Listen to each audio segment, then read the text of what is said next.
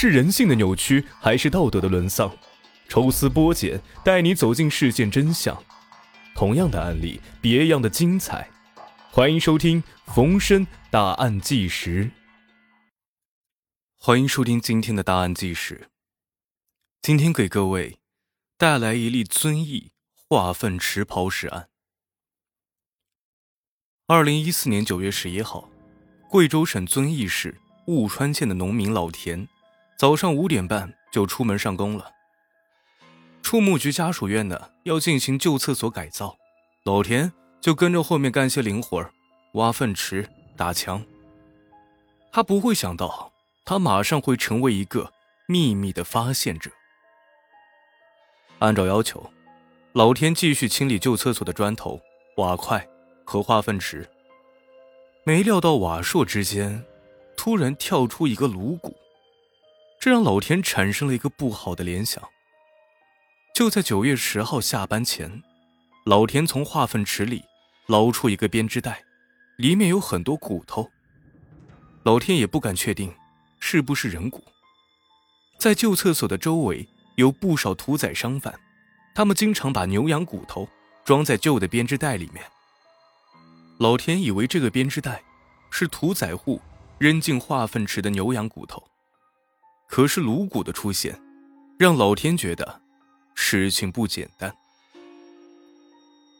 雾川警方在接到报警后，第一时间赶到了案发现场。这个改造的旧厕所位于小院中央，三面是围墙，一面是畜牧局的五号家属楼。老田发现的颅骨和编织袋就在化粪池旁边放着，编织袋里面放着疑似人类骨的骨头。警方将编织袋里的骨头带走。做进一步的化验，技术人员在现场又挖出了一件秦曼牌的衬衫，一个三星翻盖手机，一条长裤，一条西式短裤，和一个电信的布包。现场没有发现凶器。在化粪池中，尸体形成了白骨化的状态，需要数年的时间，这就意味着案发时间已经过去了很久。一个藏匿了若干年的命案，呈现在警方的面前。警方决定，首先查找尸源。法医将颅骨与编织袋中的尸骨拼接起来，但是结果让人都感觉到奇怪。法医发现这是一个长得非常奇怪的人，身高不足一米四，肩宽体厚，肋骨比正常人的要长，而且还多了两根。经过仔细的勘查，法医在死者的鼻根部发现一个砍痕，左颞顶部也有一个砍痕。通过观察颅骨的特征，法医判断死者是一名女性。综合来说，死者是一名女性，身高不超过一米四，肩宽体厚。雾川县如果有这样一位奇人，在小小的县城里，又会有谁不认识呢？为了更科学、更准确的对死者进行判断，尸骨被送到了公安部物证鉴定中心。人类学专家看过之后说，这不是人骨头，而是牛的骨头。疑问解开了，人的颅骨加牛的身体，才有了那样奇怪的形态。这和农民老田最初的判断差不多。除了这个关键的判断之外，公安部物证中心。还给出了更多的消息，死者为女性，年龄在二十六岁上下浮动四岁左右，身高在一米六二加减五厘米。而更让侦查员感到兴奋的是，颅骨上的牙齿保存完整，从中很可能提取到 DNA 信息，这为将来确定死者的身份提供了可靠的依据。但是有些问题依然没有得到答案，比如死亡时间。依旧没有推测出来。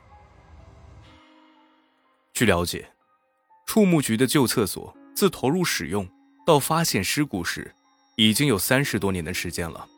这么长的历史跨度，侦查员该从哪个时间段切入着手查案呢？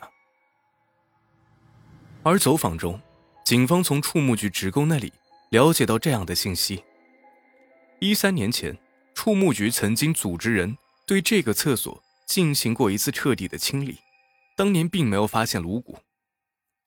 据此推断，案件应该发生在那次清理之后。警方决定将案发的时间范围控制在两千年以后，重点排查两千年以后的失踪女性。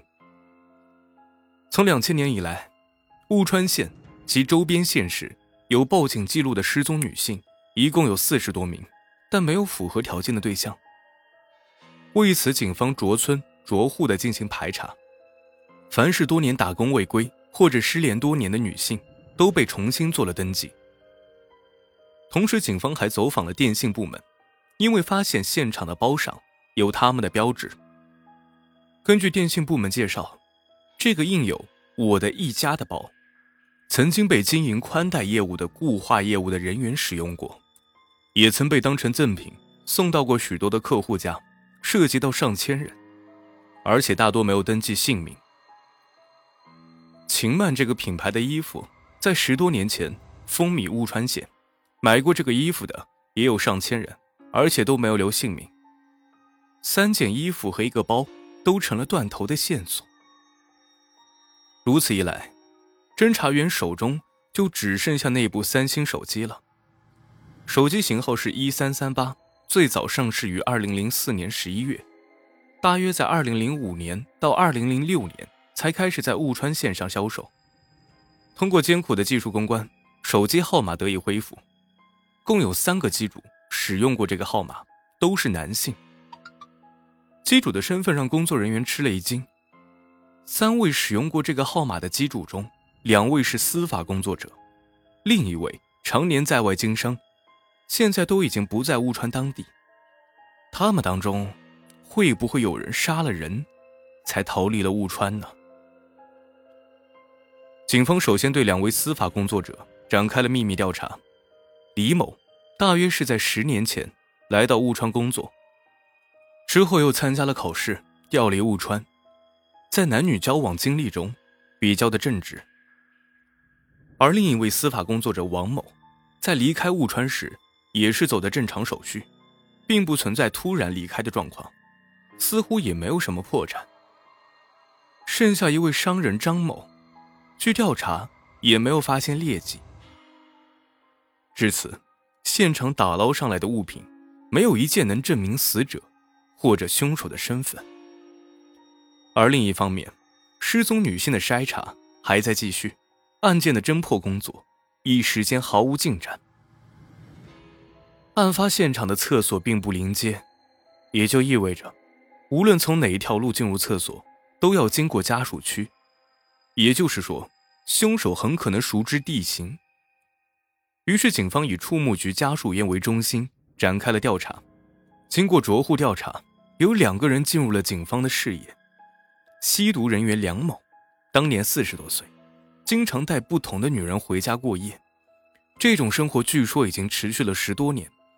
而且，梁某的住处一眼就能看到抛尸的公厕，会不会是他与某位女性产生了纠纷？进而酿成了血案，将女性杀害后抛尸于公厕。在五号家属楼还有一个人也被警方列入了重点。这个人是在二零零五年的时候因为赌博被判了两年。警方对两人提取了生物敛财，至此，警方掌握了案件可能相关的五个人的材料。三个人是现场找到手机号码的机主，另外两个人。是住在案发现场附近，他们是否跟死者有关联呢？这一点仍然未知，案件仍然是一团迷雾。发现颅骨一个月后，摸排失踪人员的侦查员有了重大发现，有几位女性失踪人员与公安部给出鉴定结论十分相近。失踪女性阿元是从北方嫁到乌川的。八年前走失，当时只有三十岁，精神有些不正常。还有一位叫阿叶，失去联系的时候仅十八岁，十多年前据说是出去打工，然后就再也没有音讯了。